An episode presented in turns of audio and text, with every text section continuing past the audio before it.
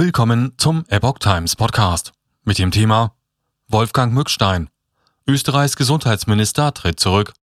Ein Artikel von Epoch Times vom 3. März 2022. Nach knapp einem Jahr im Amt hat Österreichs Gesundheitsminister Wolfgang Mückstein seinen Rücktritt erklärt. Er könne nicht mehr jeden Tag 100 Prozent geben und werde damit seinen eigenen Ansprüchen nicht mehr gerecht sagte der 47-jährige Grünen-Politiker am Donnerstag zur Begründung.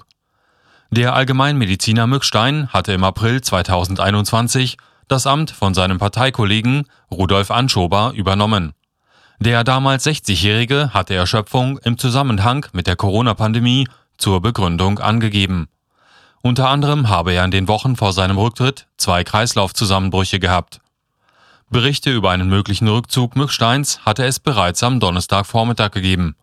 Bundeskanzler Karl Nehammer sagte nach Angaben der Nachrichtenagentur APA am Mittwoch, sollte Mückstein zurücktreten, werde es eine rasche Übergabe geben.